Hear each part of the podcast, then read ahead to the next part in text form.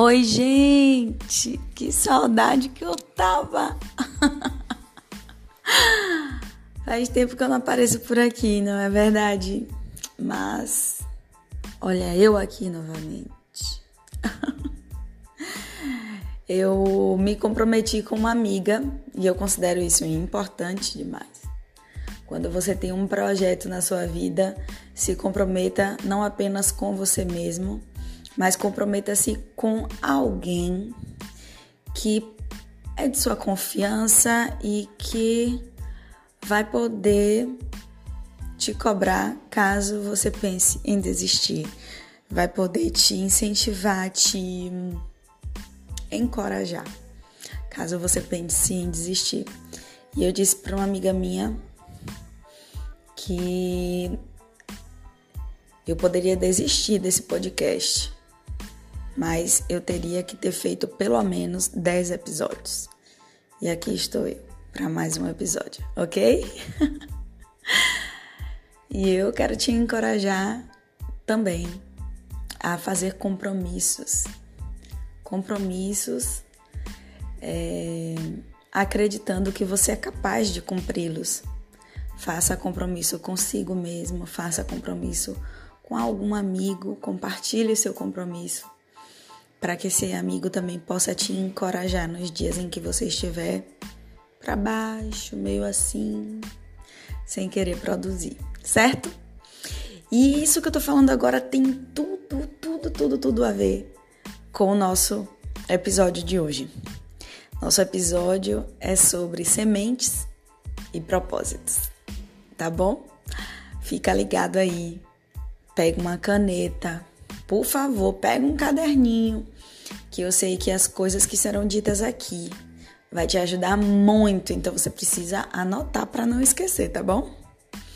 Foram coisas que eu aprendi durante a vida, mas estudando também, então é conhecimento compartilhado, tá bom?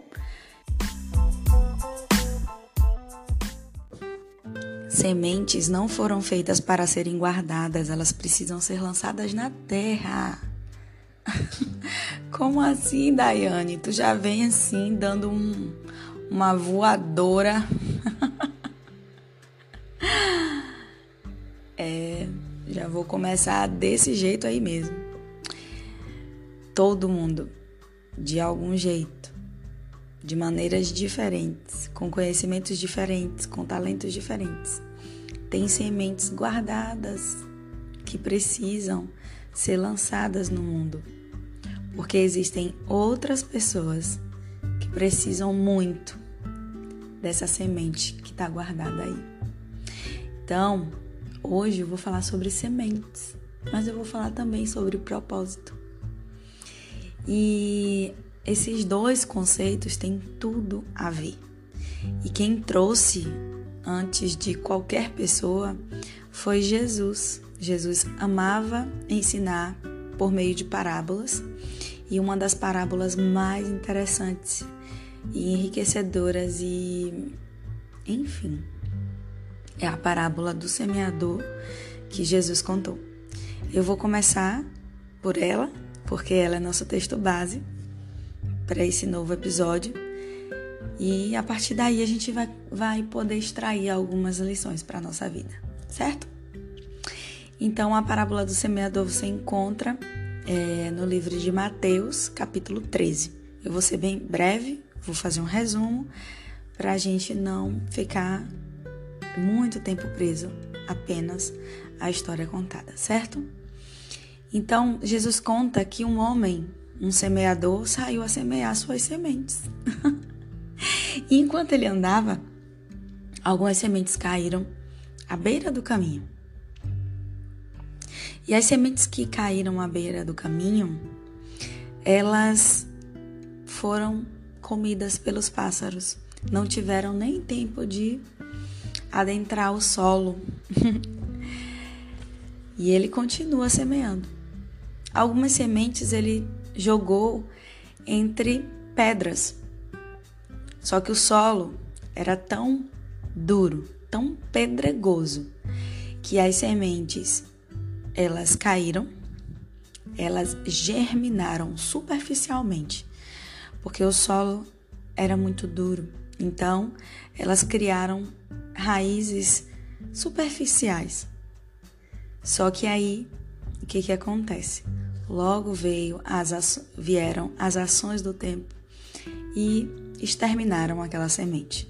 Outras sementes ele, ele jogou uh, em terreno em que tinha espinhos. E com o passar do tempo, os espinhos foram crescendo muito mais do que a semente e foram sufocando aquela semente. E por fim, ele chega a um solo bom e propício. O semeador jogou as sementes e as sementes renderam é, bons frutos. E ele diz que houve uma multiplicação aí 20, 60, até 100 vezes mais do que foi lançado na terra.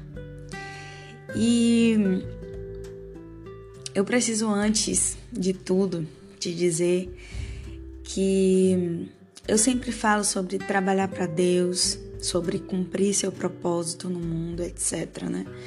Em todos esses podcasts aí, eu acho que se eu pudesse extrair uma mensagem central, é, uma delas, né, seria é, o propósito por trás de tudo o que eu falo nos episódios anteriores. Propósito é um dos temas centrais é, de tudo que eu falo para vocês. E quando eu falo de propósito, eu não me baseio numa visão cartesiana da vida, sabe? Que é ou você serve a Deus ou você escolhe seu próprio trabalho. Ou você tem as duas coisas, só que enxerga de maneira separada, sabe? Na igreja, eu sirvo a Deus. No meu trabalho, eu só trabalho. Tipo, ou você serve a Deus ou você é médico, por exemplo. Eu não creio nas coisas desta maneira. Eu acredito que servimos a Deus em tudo o que fazemos, desde que o que fazemos não seja apenas baseado no egoísmo e no lucro. Você pode ser professor, você pode ser carpinteiro, eletricista, advogado, médico, dentista. Enfim, você está servindo a Deus se você tem consciência, porque propósito envolve o próprio nome já diz, né? Fazer com propósito, fazer de propósito, ou seja, de maneira intencional. Então, se você está servindo a Deus, né? É, trabalhando, seja lá no que for, você pode ser um gari, você pode ser é, não que o gari seja uma profissão inferior, mas eu quis dizer em termos de relacional que pode ser feito de propósito nessa profissão, que é uma coisa que pouco se fala. Porém, existe propósito até nisso, se você é intencional e se você tem a consciência de que tudo que você faz é como forma de gratidão primeiro a Deus, que lhe oportuniza fazer todas as coisas e depois é uma devolução para o mundo e para as outras pessoas em forma de serviço, sempre procurando dar o seu melhor. Daí, não é só trabalho, é propósito, é serviço, é meta de vida. Então, quando eu falar aqui de semente, eu quero que você pense como sendo aquele grãozinho de sonho que você tem aquele grãozinho de sonho que existe no seu coração, sabe? Ou então as coisas que você já faz no mundo, baseado nesse princípio que eu disse acima, da intencionalidade e do quê? Que você vê como uma forma de gratidão e que você não é egoísta e não pensa só no lucro, né? Então, se você já faz coisas no mundo, no mundo e faz baseado nesses princípios que eu considero importantes, então, você já cumpre um propósito no mundo, certo? É... Então, assim, nosso propósito não tem a ver apenas conosco, né? Com a gente mesmo. Nosso propósito tem a ver com as pessoas, mas tem a ver também com Deus. Porque quando eu cumpro o meu propósito, É como se eu estivesse dizendo a Deus: sou grato porque o Senhor me agraciou e me abençoou com esses talentos, com esses recursos e como forma de gratidão eu te devolvo servindo as pessoas. Então, quando eu falar de semente, é o que você faz no mundo ou o que você deseja fazer. E quando eu falar de semeador, eu estou me referindo a você mesmo, a mim, a nós, tá bom? então, voltando à parábola do semeador.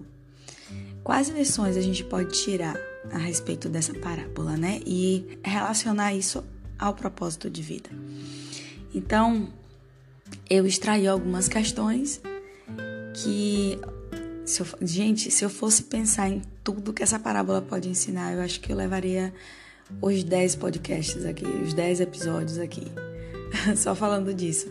Mas eu escolhi falar sobre é, sobre o começo de tudo, sabe? O começo do propósito, tá bom?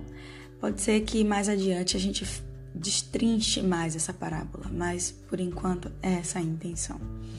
Então, eu fiz uma pergunta para mim mesma, Daiane, como se aprende a semear? E eu respondi algumas coisas baseadas em alguns conceitos que eu aprendi não só com a Bíblia, não só com Jesus, mas também lendo livros, caminhando pela internet, é, consumindo bom conteúdo. Então, como se aprende a semear? Primeira questão, vai anotando aí, tá? Observando atentamente. Uma observação atenta nos ajuda a aprender a semear no mundo, ou seja, aprender a produzir no mundo, a cumprir nosso propósito no mundo. A observação é um fator importante demais na profissão do agricultor, do semeador. É a partir dessa observação ou da observação que se aprende e se cria sensibilidade, gente. A observação faz isso, da sensibilidade. É observando que um semeador aprende as condições do tempo atmosférico. É também observando que um semeador aprende quanto tempo a semente leva para germinar, certo? Uma ou outra semente, quanto tempo aquela semente leva para germinar? E aquela outra, quanto leva? É observando também que ele desenvolve a paciência. Sim, meus amigos, paciência, elemento indispensável para qualquer produtor, seja o semeador, seja você. Sem a paciência, o agricultor, o agricultor põe tudo a perder, porque os resultados da semente depois de lançadas na terra não dependem mais dele, sim do solo. Quer dizer, ele perde o controle das coisas e a paciência é o fio que liga esse semeador a, a uma consciência sã. Não, não depende mais dele. Quando ele lança na terra, agora depende do que? Do solo, do tempo, das condições atmosféricas. Então, com a sua vida e os seus projetos, as coisas podem funcionar também assim. A observação vai lhe dar tino, sensibilidade para criar novas maneiras de realizar o que você faz. Se você tem o desejo, por exemplo, de criar um canal de comunicação no YouTube ou de fazer seu Instagram crescer, enfim, serve para tudo. A observação de outras pessoas que já trabalham com isso e de outros canais vai te ajudar a perceber como funciona a didática, vai te ajudar a escolher o nicho que você deseja trabalhar, vai te inspirar, vai te ajudar a ser criativo, a ter sensibilidade. Tudo isso é fruto da observação. Ou seja, a observação alarga a tua visão e te ajuda a perceber coisas desse meio que você deseja que se você criasse de cara teu canal sem consumir outros canais, jamais teria. Além disso, te ajuda a ser paciente, a perceber que as coisas funcionam numa dinâmica própria. Obedece um tempo de maturação. Você vai entender que não dá para começar de cima já sendo expert, eu acho que essa é uma das lições mais, mais difíceis, mas também mais valiosas. Não dá para começar de cima. Tudo começa de baixo.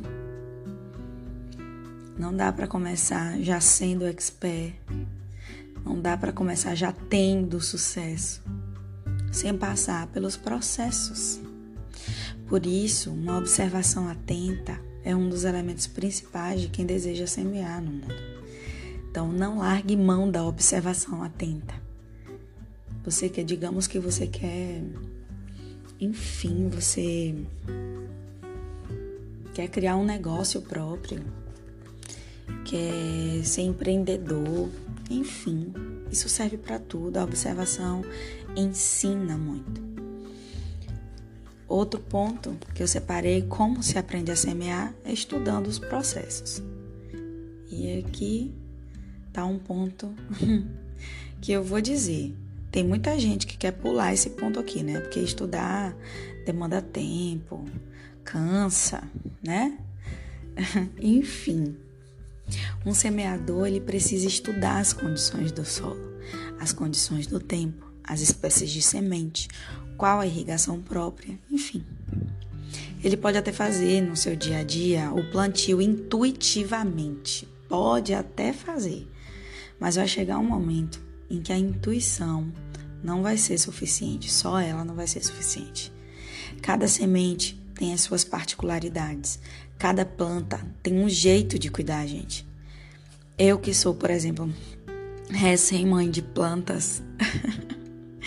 Antes de comprar minhas plantinhas, eu estudei sobre elas, eu pesquisei os cuidados de cada uma, eu pesquisei o tipo de adubo, as doenças que podem acometer minhas plantinhas. É sério, eu não tô brincando não. Antes de adotar plantas, eu estudei sobre elas. Eu fiz um calendário de irrigação para vocês terem ideia. Descobri curiosidades que se eu não tivesse estudado eu jamais saberia como por exemplo, como podar, quando podar, o uso da borra de café no solo como substrato. Sim. eu tenho uma planta que eu apelidei de zípora, ela é uma rosa do deserto. Ela veio para mim num solo comum, né? Um solo qualquer. Mas eu descobri estudando sobre ela que ela precisa de um solo é, mais airado, que drene muito mais água. Se eu molhar a zípora, por exemplo, todos os dias, ela morre, porque ela só precisa de água no inverno uma vez por mês e no verão mais ou menos a cada 15 dias. Já pensou que doideira? Uma planta. Como eu saberia tudo isso se eu não tivesse estudado? Já pensou? Como um semeador seria tão efetivo no trabalho se ele não estudasse? O mesmo acontece com a nossa semente, ou seja, com o nosso propósito. Não adianta a gente querer fazer as coisas com a cara e a coragem sem estudar, pesquisar, se organizar para realizar o que a gente precisa. Eu vou continuar, por exemplo, com o exemplo da criação do canal no YouTube, no YouTube, né? Como é que você pode obter sucesso nesse ramo se você não estudar? Como você vai aprender sobre as melhores ferramentas, sobre os melhores editores de vídeo? Aliás, como você vai saber editar um vídeo se não estudar? Não dá para ignorar essa etapa, gente. Até para postar vídeos, você precisa pesquisar se quiser ser efetivo nisso, porque existem os melhores horários do dia que rendem uma maior visualização. Você sabia disso? Pois é. Isso para Instagram, para YouTube, enfim. Eu poderia ficar aqui apresentando milhares, milhares de motivos para você entender que estudar é indispensável quando você quer cumprir o seu propósito no mundo. Mas eu acho que vocês já entenderam, né? Como eu disse, é, como eu disse aqui antes, o estudo me levou a um calendário, ou seja, um planejamento para irrigação das minhas plantas e exposição ao sol. Assim também, o estudo irá te levar a um planejamento efetivo sobre o que você deseja realizar. Não dá para cumprir um propósito no mundo sem se planejar, é impossível. Nada sem organização se sustenta. Pode, lembra da semente que foi jogada no meio das pedras, num, num solo de pedras? Sem planejamento é a mesma coisa. A semente ela pode até superficialmente dar umas raízes ali, mas ela não vai se sustentar por muito tempo. Porque aí quando vier o mau tempo, quando vier o desgaste, quando vier é, as situações negativas e, e, e contrárias ao que você deseja, enfim, quando a coisa parecer não dar certo, o que vai te sustentar é um bom planejamento. Certo? Raízes superficiais que não penetram o solo de verdade não sustenta a planta no solo. A mesma coisa é um propósito sem planejamento. Ele não vai se sustentar porque ele não tem raiz profunda, não tem estudo, não tem tempo planejado. Isso serve para tudo, isso serve para a faculdade que tu deseja fazer, isso serve para o negócio que tu deseja abrir, isso serve caso tu queira criar um canal no YouTube, caso tu queira fazer tu, enfim, para uma infinidade de coisas. Planejamento é a raiz da tua semente. A gente consegue fazer muitas coisas intuitivamente, muitas. Quando a gente está motivado, a gente consegue. Mas chega uma hora que a motivação vai embora, gente. Eu que o diga. E sabe o que, é que vai manter a gente constante? É um bom planejamento. Então, para eu criar esse canal aqui de podcast, eu precisei planejar, deixar muito claro os meus objetivos, minha meta, falei a meta para vocês, né? agora eu não me comprometi só com minha amiga, me comprometi com vocês também. Enfim, é esse planejamento. Mesmo que eu não deseje, que eu não queira, que eu não, sei lá, que eu não queira não, que, enfim, que eu não esteja tão bem assim ou tão motivada assim, o planejamento vai me manter ali, ó, no caminho, entendeu? E o terceiro ponto que eu separei foi como se aprende a semear, né? É a pergunta. É primeira. O terceiro ponto é semeando. Uhum. O primeiro ponto foi o quê? Quem lembra aí? O primeiro ponto foi uma observação atenta. O segundo ponto, estudando os processos. E o terceiro ponto, só se aprende a semear semeando. Beleza? Parece tão óbvio, né? Mas eu não tô aqui mesmo para criar uma nova teoria, não, viu? Ou uma teoria do zero. Tirem isso da cabeça se vocês estão pensando isso. A Daiane vai trazer muitas novidades de vida. eu vou trazer o óbvio mesmo. Eu quero te apresentar atitudes reais, óbvias. Esses dias eu ouvi uma frase que eu gostei demais. A pessoa disse assim para mim: que é baseado em uma outra pessoa, uma outra pessoa, né? Que eu esqueci agora quem. Mas ela disse assim: Olha, Dai, o óbvio também precisa ser dito. Foi Iana. Iana, uma, moça que eu conheci tem pouco tempo. E eu gosto muito de conversar com ela. E ela disse para mim: o óbvio também precisa ser dito. E eu, eu não lembro agora o autor que ela disse, que falou essa frase, mas foi muito importante para mim. E por que que o óbvio precisa ser dito? Porque o óbvio muitas vezes é ignorado pela maioria das pessoas. Pois é. A resposta é tão óbvia, mas às vezes escapa da realidade. Quer ver um exemplo? Quando a gente admira tanto uma pessoa pelo que a pessoa faz de, de bom, que ela faz tão bem, é, que nos sentimos incapazes de chegar a fazer o mesmo. Se a gente tivesse firme que só se aprende a fazer fazendo, que é uma verdade óbvia, jamais nos limitaríamos nesse mundo. Mas esse óbvio nos escapa muitas vezes quando a gente se compara, quando a gente se sente menor do que a gente realmente é, enfim. Então, só se aprende a semear semeando, minha gente. essa pessoa que você talvez veio aí na tua cabeça, essa pessoa boa que faz uma coisa que você admira assim, pensa aí em alguém. Você pensa assim, nossa, mas fulana é tão maravilhosa. Nossa, ela faz isso tão bem tal. amor, fulano aprendeu do nada, não. Ela teve um longo processo até chegar a ser maravilhosa ou maravilhoso, como você está vendo agora. Tudo depende dos processos. E essa, essa pessoa precisou é, semear a semente dela muitas vezes.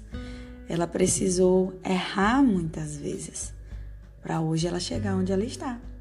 Então, não, não se menospreze, não se diminua é, se comparando com pessoas que você, você pode pensar assim, tá num nível mais alto do que você. Para essa pessoa chegar nessa, nesse nível, ela teve a ousadia e a coragem de passar pelos processos, de aprender a semear semeando, dando a cara a tapa, para chegar onde está. E é assim que você também vai conseguir fazer coisas grandes, tendo coragem e dando a cara a tapa. Certo? Semeando, arregaçando as mangas, botando a mão na terra. um semeador ganha experiência fazendo, tem conhecimentos que, por mais que ele pesquise, por mais que ele busque em todas as enciclopédias possíveis no mundo, ele só vai alcançar se ele arregaçar as mangas e ir para o campo semear. Dá para conhecer um solo apenas estudando o solo? Dá para identificar o solo estudando, mas nada substitui a experimentação. Pegar a terra com as mãos, cheirar o adubo, sentir a umidade nos dedos, ai, enfim. o mesmo acontece com o que você deseja fazer no mundo semeadorzinho que tá me ouvindo aí, semeadora. o mesmo acontece com você. Gente, eu tô falando dessas coisas, mas eu fico muito assim tocada porque eu conheço muita gente, muita gente boa, eu conheço muita gente bem intencionada, eu conheço muita gente cheia de talento, cheio de talento que não tem coragem de fazer no mundo, não tem coragem de iniciar um projeto ousado porque acha que é ousado demais. Olha, pelo amor de Deus, eu quero te dizer que tu foi sonhado pelo maior ser, o maior o criador de todas as coisas. E quando tu estava lá no sonho, no pensamento de Deus, ele não pensou coisas pequenas ao teu respeito. Certo? Deus não te fez para ser pequeno. Deus quer, Deus deseja que a gente ouse mesmo que a gente consiga fazer coisas grandes. E quando eu falo de coisas grandes, não tô falando aqui com relação ao que o mundo pensa que é grande, não, viu? De ganhar muito dinheiro, de, de fama. Eu não tô falando dessas coisas, não. Eu tô falando de fazer sentido para as pessoas, de ser útil, de se sentir realizado por estar completando algo que você sabe que você nasceu para fazer no mundo. Então, por favor, não se menospreze, não se diminua não se coloque abaixo de quem você realmente é. Você é um filho de Deus. Você é uma filha de Deus. Tem, é, como eu posso dizer, substância, tem substância do Criador em você. Se o Criador é criativo, você é criativo. Se o Criador pode todas as coisas, você também pode, se estiver nele. Então, por favor, só abrir um parêntese aqui porque eu precisava dizer isso. Eu conheço muita gente boa que se acovarda, que se esconde dentro de casa. E quando eu digo dentro de casa, é, é para não se mostrar para o mundo, é para não revelar os seus talentos, é medo de dar certo. É, sabia? Às vezes a gente tem medo de dar certo. Mas eu quero te encorajar. Não que eu seja alguém é, excepcional, grande. Eu sou uma pessoa, eu sou uma mãe de família que agora está sem trabalhar também. Mas eu, eu, tenho uma coisa dentro de mim, gente, e quando eu falo isso, eu, eu fico muito emocionada, porque Deus sabe que é verdade. eu eu sinto que eu não nasci para ficar parada.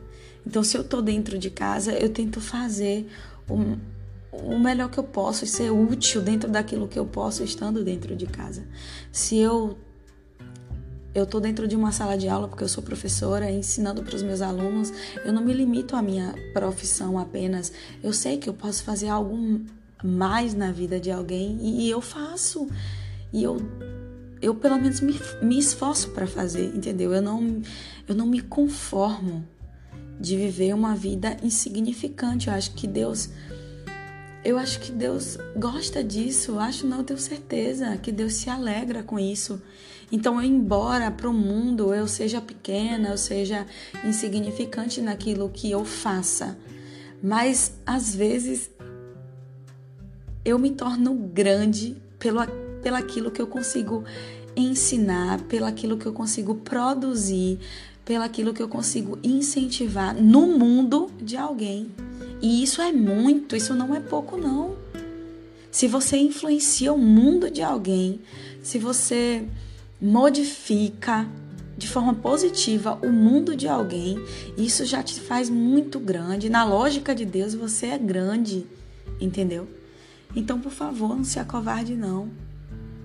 Ouça essas palavras que eu falo com muito temor, temor do Senhor, do Senhor de Deus, o temor de Deus e, e muito tremor também, porque, enfim, ainda mais nos tempos que a gente vive, eu sei que os tempos, a cada dia que passa, quer fazer a gente ir se diminuindo, se diminuindo, se diminuindo e, a gente hoje cabe dentro de casa, daqui a pouco o mundo vai tentar nos diminuir para a gente caber numa caixa de sapato, daqui a pouco numa caixinha de fósforo.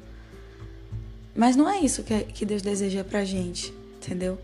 A gente precisa viver na contramão desse mundo e ser ousados, tendo a certeza no nosso coração do que Deus quer que a gente faça no mundo.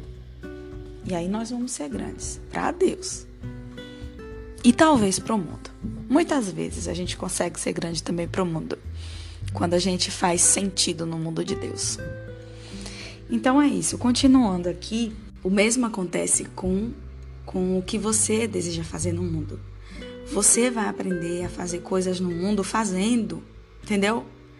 As pessoas sempre me perguntam assim: Dai, como é que tu consegue encarar uma câmera e falar no Instagram para as pessoas? Eu morro de vergonha disso e eu vejo que tu não tem vergonha. Gente, isso é um equívoco. Para começo de conversa, eu tenho vergonha sim. eu posso ter menos vergonha hoje, mas eu tenho. E às vezes, quando eu gravo, eu tenho vontade de excluir, viu? É. mas é isso. Eu tenho vergonha ainda, muitas vezes. É, não quando eu tô falando, quando eu tô falando parece que eu sinto assim uma coisa, uma força quando eu tô falando. Mas aí depois de falar vem aquele sentimento assim, a vontade de excluir as coisas que eu digo, enfim. Mas eu reconheço que hoje eu consigo fazer mais naturalmente isso, entendeu? Mas por que que eu consigo hoje fazer mais naturalmente, gravar mais naturalmente, falar para as pessoas mais naturalmente? Sempre foi assim? Lógico que não. No começo eu fugia, não me sentia à vontade. Muitas vezes eu, é, eu fazia, mas eu sentia que eu não estava sendo de fato eu mesma. Entendeu?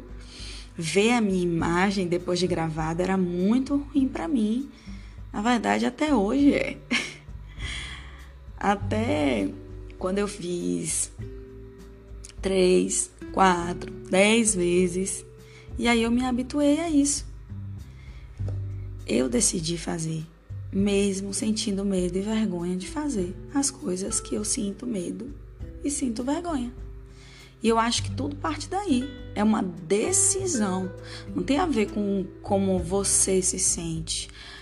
Enfim, você precisa decidir e essa decisão levar você além e dependente dos seus sentimentos, entendeu? Então, quando as pessoas falam, me falam assim que querem gravar vídeos, mas sentem vergonha, o primeiro conselho que eu dou é: comece pelos stories do Instagram. Grave hoje, depois no domingo, coisas pequenas, coisa pouca. Vai se habituando a ver sua própria imagem, um vídeo. Daí você evolui para o IGTV. Quando você menos perceber, isso vai estar tá fazendo parte de você. Hoje eu abro uma câmera no Instagram e começo a falar, falar, falar, falar, falar. Às vezes até falo mais do que deveria, porque eu converso muito. No podcast eu tento me restringir, porque eu tô aqui com um roteiro, entendeu? Eu, eu tenho um roteiro do que eu preciso falar, então eu me limito muito a isso para não falar demais. Mas enfim, quanto mais você faz, mais você se torna melhor no que você faz. Anota isso aí, por favor, e não esquece não. Faça. E o processo é que vai te tornar melhor do que você é hoje. Olha, se tu, tu fizer o que tu tem medo de fazer hoje, amanhã tu vai estar tá melhor que hoje. Se tu fizer amanhã de novo e depois de amanhã, tu vai estar tá melhor do que um dia anterior. E a, e a tendência é só melhorar, entendeu?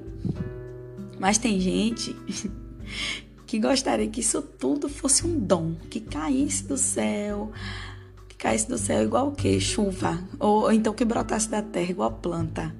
Mas olha, meu amadinho, minha amadinha, escuta aqui o que é que eu vou dizer para vocês. Para brotar da terra, alguém ou alguma coisa tem que lançar a semente. Segura essa aí, amada. Segura essa aí, amado. Eu tô falando igual coach, né? Ai, meu Deus, eu tenho ouvido tanto essa frase. Segura essa aí que eu tô reproduzindo já. Eu vou repetir. Pra alguma coisa brotar da terra, alguém precisa ter lançado a semente. Ou gente ou bicho. E. E é isso. Não vai esperar que o teu propósito caia no teu colo como um embrulho, não. Pronto. Para tu usar, para tu abrir e tu usar. O propósito envolve trabalho duro, esforço, muito esforço. Você precisa levantar e trabalhar, certo? E você pode dizer assim, como eu já ouvi muita gente dizer: "Ah, Dai, mas eu não sei de tudo nessa área, eu tenho medo de começar por causa disso. Eu não sou o melhor nisso. Tem tanta gente boa por aí. Gente. Gente. Eu vou te dizer umas coisas e eu preciso muito que você nunca se esqueça disso, tá? Você não precisa é, saber de tudo. Você não precisa. Para você iniciar um projeto, para você tirar teu sonho da gaveta, você não precisa saber de tudo. O saber envolve prática, envolve maturação ou amadurecimento, envolve é, tempo, principalmente, gente. Principalmente tempo. E ainda assim, depois, olha, depois de tu passar pela prática, pelo amadurecimento e pelo tempo do processo, tu ainda não vai estar tá pronto. Tu ainda não vai estar tá pronta. Você nunca vai saber de tudo. Então, por que ficar esperando você que você saiba mais, ou que você saiba muito mais, ou que você saiba tudo? Se é inútil isso, você precisa realizar coisas no mundo é, é, de acordo com o que você já tem aí com você. Entendeu? Porque realizar coisas no mundo tem a ver é, também com você e o teu crescimento pessoal. Então, você vai se desenvolver no processo. Quando eu entendi isso, eu parei de adiar as coisas. Quanto menos adiarmos, mais rápido nos desenvolveremos. Entendeu? É no processo de fazer que você se desenvolve. Se você ficar, eu, vou, eu quero estar tá pronto para fazer, tu vai estar tá pronto quando, criatura? Tu tem que fazer para um dia tu chegar a estar tá maduro no que tu quer fazer. Entendeu? A lógica é essa. Só que o inimigo da nossa vida, o inimigo das nossas almas, nos quer ver, sabe como? Prostrados, acovardados. Quanto mais covardes nós estivermos com relação ao nosso propósito, à nossa vida, mais o inimigo vai estar feliz, porque ele não quer mesmo que a gente seja útil. Porque ser útil faz diferença na nossa vida e também na vida das pessoas. Entendeu? Outra forma, leve de pensar sobre isso é entender que ensinar, se comunicar, fazer o que você sabe agora é documentar. Olha, essa ideia não é minha, não. Essa ideia não é minha, não. Essa ideia é de um Instagram que eu sigo, que eu amo de paixão, que é. Hum, Tira de papel. É o nome do Instagram. Maravilhoso. Então, se comunicar é documentar. Não pensa assim, não, ó. Eu preciso saber de tudo. Eu preciso saber de tudo sobre semente para poder falar de semente. Ao invés de pensar isso, pensa assim, ó. Enquanto eu semeio e aprendo sobre sementes, eu vou documentando no mundo o meu aprendizado. isso foi fantástico, gente. Quando eu li isso no Instagram, tira, não é tira de papel não, gente, desculpa, é tira do papel. Quando eu li isso no Instagram, tira do papel, eu falei, Deus, isso faz todo sentido. Senhor, isso é inspiração tua, vem de ti, Senhor. Certo? Jesus usou essa mesma didática com os seus discípulos. Jesus, ele primeiro, olha, olha só, Olha só, pense bem. Primeiro, os discípulos aprenderam como? Observando. Observando o próprio Mestre. Não nessa ordem necessariamente, mas passou por esses processos, certo? Primeiro, ele, eles observaram o Mestre. Eles aprenderam com o Mestre, estudaram com o Mestre, porque enquanto eles andavam com Jesus, eles iam aprendendo com Jesus no processo.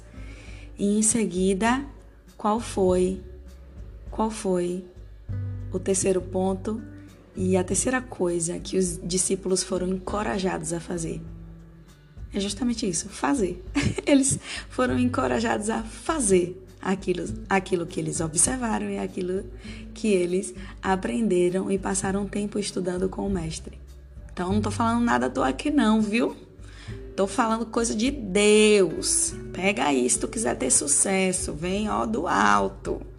Vem de Jesus, do coração dele pro seu, tá bom? então é isso. A gente pensa muito, pes muito pesado, com muito peso sobre isso. Ai, meu Deus, eu não sei de tudo. Como é que eu vou ensinar sobre sementes? E substitui esse pensamento pelo pensamento seguinte: enquanto eu vou aprendendo, eu vou documentando no mundo o que eu estou aprendendo. Então, é um processo de eu aprendo e ensino, eu aprendo e ensino, eu aprendo e ensino. E eu vou dizer uma outra coisa para você. Talvez o teu conhecimento, o conhecimento que você tem aí agora, você considere irrisório, pequeno, é, enfim, insignificante. Mas tem alguém que não sabe, não sabe sobre o que tu sabe, certo? Pode ser que algumas pessoas ou muitas pessoas saibam, mas vai ter sempre alguém que precisa saber desse básico que tu sabe. Então, por favor, não se desestimule por causa desse pensamento, não, tá? É... Enfim, outro pensamento sabotador é o seguinte. Esse que eu falei antes, né? E acabei não destrinchando, mas existe muita gente boa por aí fazendo isso Gente, de fato, existe muita gente boa e muito melhor, inclusive, do que eu fazendo podcast. Mas existe uma coisa que é o meu diferencial. E sabe o que, que é? Ninguém é Daiane. Sacou? Pegou essa aí? Tem muita gente boa aí, gente melhor do que eu, certo? Mas ninguém sou eu. Só eu sou eu. É óbvio? Mas às vezes o óbvio escapa da nossa mente, do nosso coração, quando a gente sente medo de fazer alguma coisa. Ninguém é você.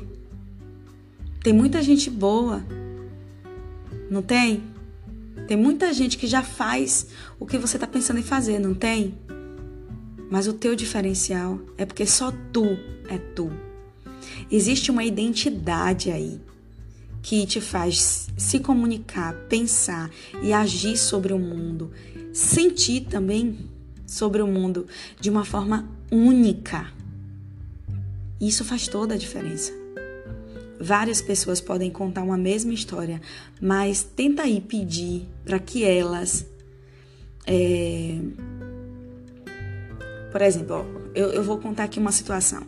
Digamos que estou eu e mais quatro pessoas numa sala e de repente as outras três pessoas saem e uma pessoa diz assim para mim: Olha, você vai ter que contar a história da Chapeuzinho Vermelho.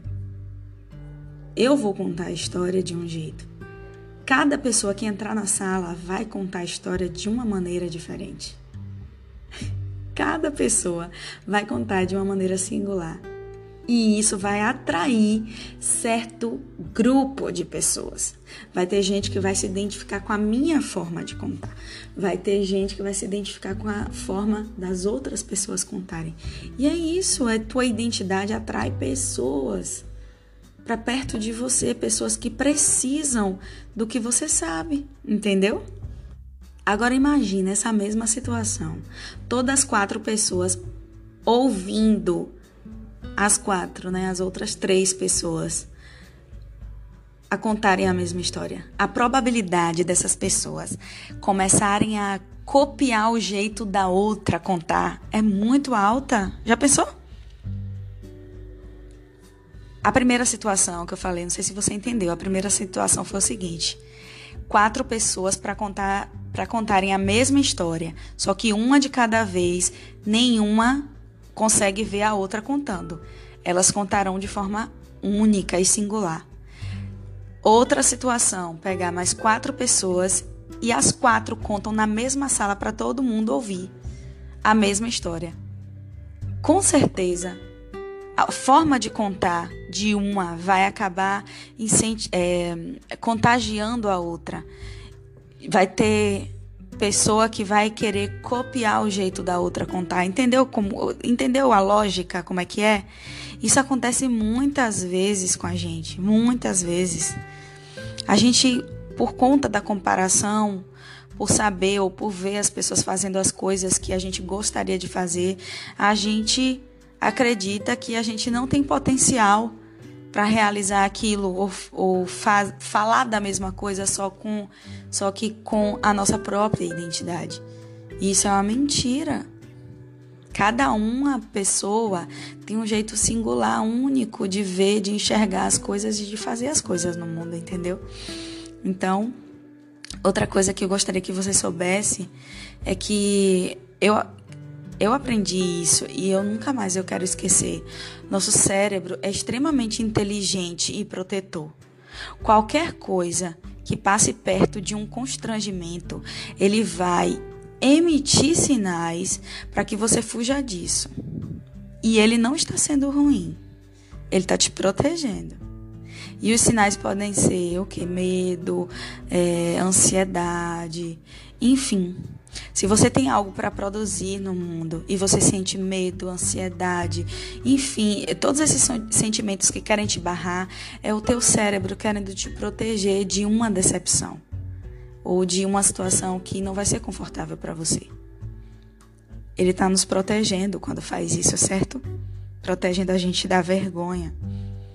Só que existe uma questão aí. A gente precisa mostrar para o nosso inconsciente que a gente consegue superar uma frustração, caso ela aconteça. E mais, que é a gente que manda. A gente precisa mostrar para o nosso cérebro que é a gente que manda e não ele. Quem manda nessa bagaça sou eu. Sou eu consciente e não o meu inconsciente, certo? Então é isso. É, Para finalizar, é, de forma bem rápida e sucinta, eu pensei em um outro tópico, um outro ponto de vista, que é o seguinte: o que eu preciso saber quando eu decido semear? Então, o que, que eu preciso saber quando eu decido realizar alguma coisa no mundo? Questão 1. Um, tópico 1. Não é apenas sobre mim. Ou seja, é para abençoar outras pessoas. O semeador, ele não monopoliza a semente, ele semeia no mundo. A gente precisa praticar o desapego. Você foi criado com talentos porque de alguma maneira Deus pensou esse talento específico de Maria vai servir para Maria contribuir na vida de Joana, Francisco, Teresa, Joaquina. Tá entendendo? Nós somos seres relacionais. E o que a gente faz no mundo não é apenas sobre nós, mas tem a ver com todas as pessoas que nos rodeiam. Cumprir um propósito, propósito no mundo é fazer sentido no mundo, é fazer sentido no mundo como um todo, mas principalmente em cada mundo particular de cada pessoa. Tudo que você sabe e faz pode abençoar outras pessoas. Não é justo reter o que você sabe. Não é justo, existem pessoas que estão sedentas da água que você tem guardada. Tem solo que está pronto, bom solo, para fazer frutificar a semente que você está guardando aí com você. Você precisa se envolver com pessoas para abençoar pessoas. Assim como o semeador precisa se envolver com o solo, precisa sujar as mãos com o solo. Sujar as mãos no solo é uma metáfora para. Você precisa amar pessoas. Então, o semeador suja as mãos no solo e eu quero que você pegue isso como uma metáfora. Você precisa também sujar as mãos, entre aspas.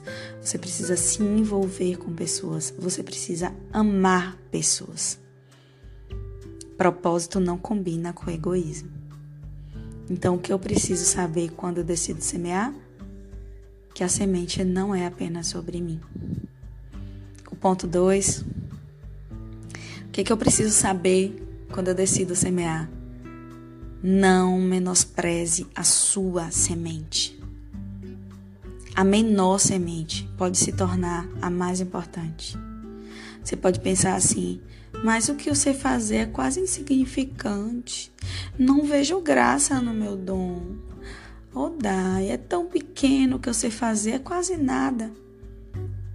Eu queria que tu pensasse junto comigo. Já pensou se quem criou o Durex pensasse assim? Já pensou se quem criou o cinto pensasse assim? Que são acessórios, são coisas mínimas. Já pensou se as pessoas que criaram acessórios pensassem assim como você? Que é insignificante, que é quase nada.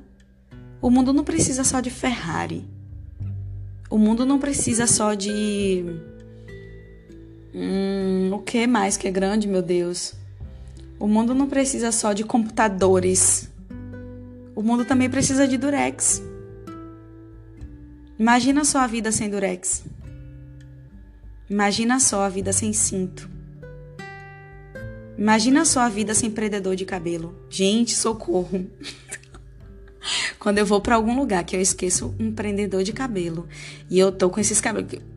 Quem me conhece pessoalmente sabe que eu tenho uma juba cacheada. Se eu vou para algum lugar e tá fazendo muito calor, porque eu moro numa cidade quente, e eu não levo um prendedor de cabelo, eu fico desesperada. Meu Deus, como assim eu não trouxe um prendedor de cabelo? Só nesses momentos que eu sinto, que eu sei a importância de um prendedor de cabelo. Já pensou minha vida sem um prendedor de cabelo? Glorifico a Deus pela vida de quem criou os prendedores de cabelo. Gente, que bom que essas pessoas que criaram coisas aparentemente pequenas e insignificantes não menosprezaram as suas sementes, as suas criações. Oh, glória a Deus. Eu lembro, viu, do pastor Cláudio Duarte.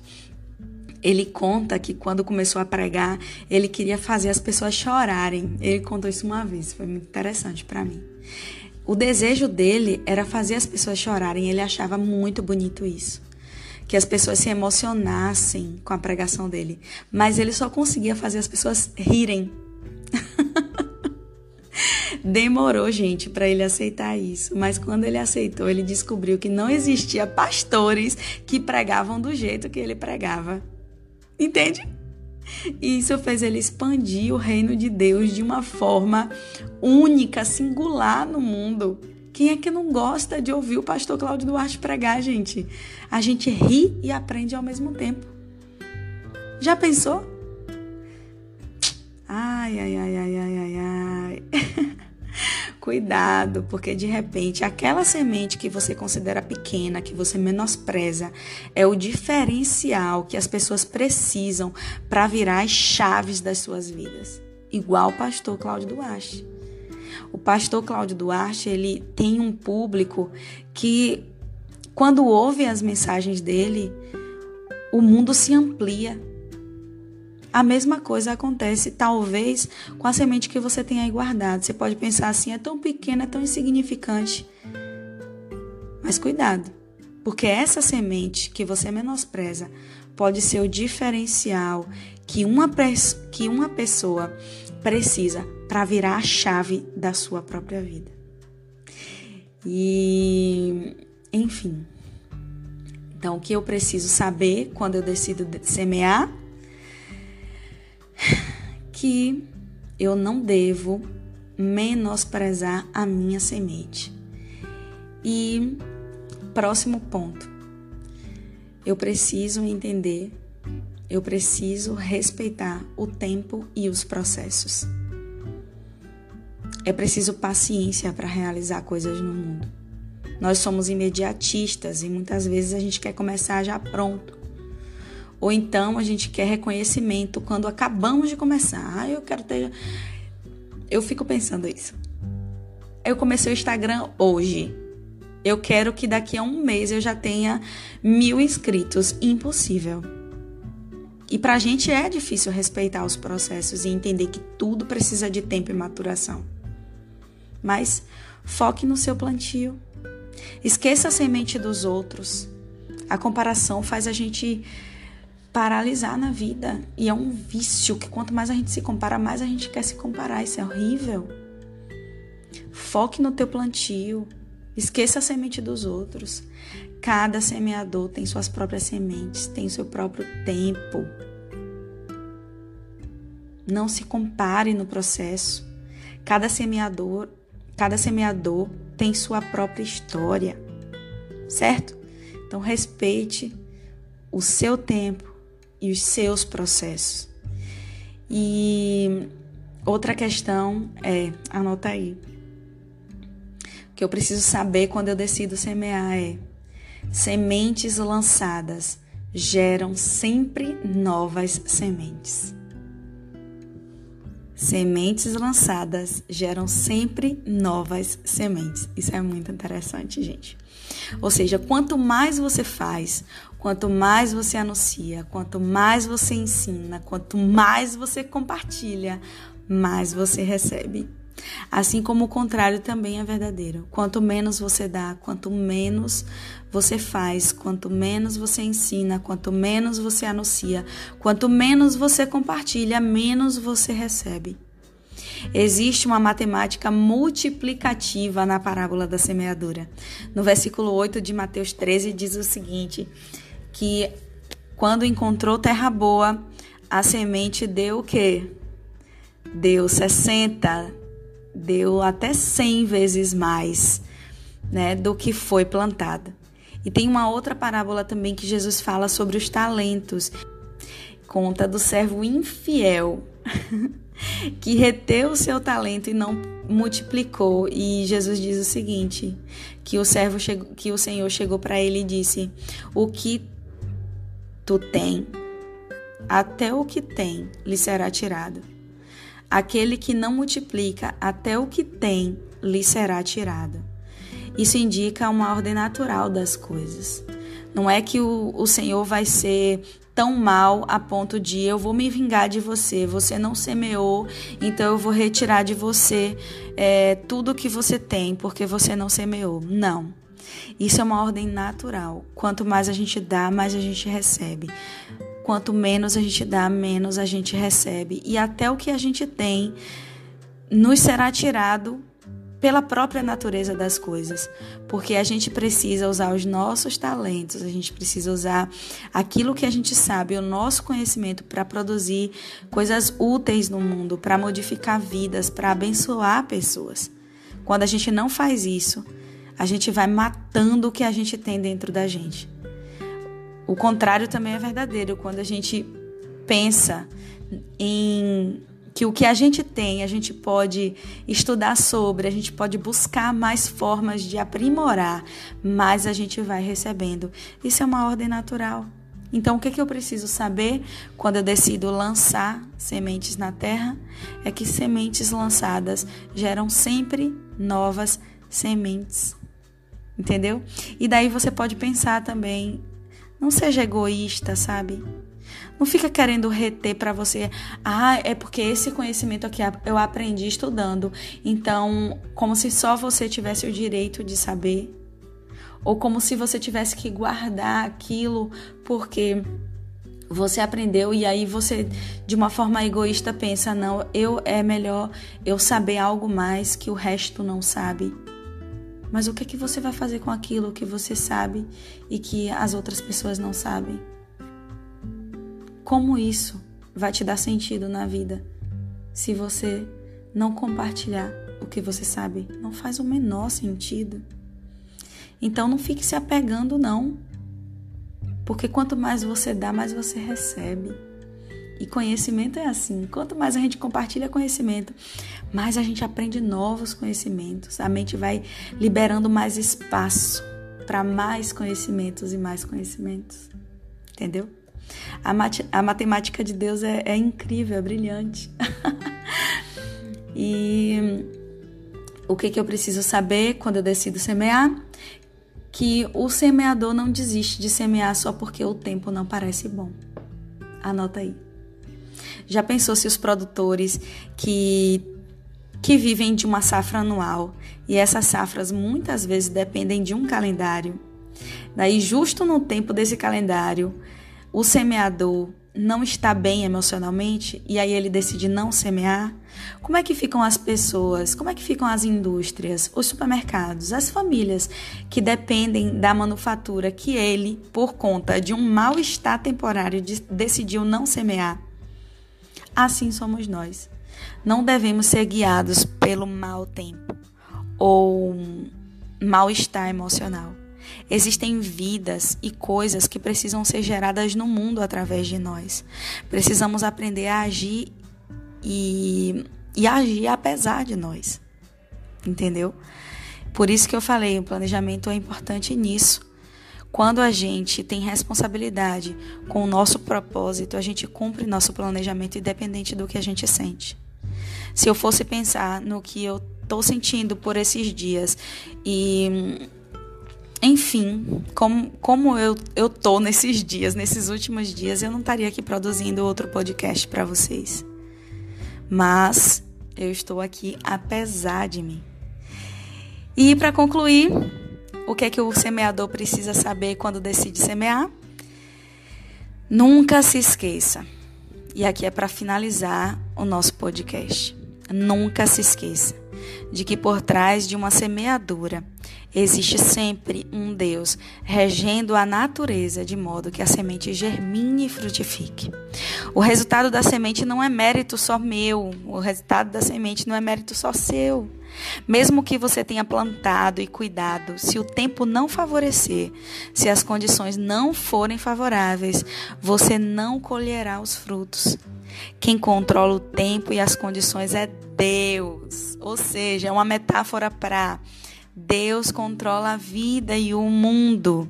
Não no sentido controlador possessivo, mas no sentido de que ele tem nas mãos o controle de todas as coisas. Então tudo precisa depender dele. Certo? Então é isso, gente.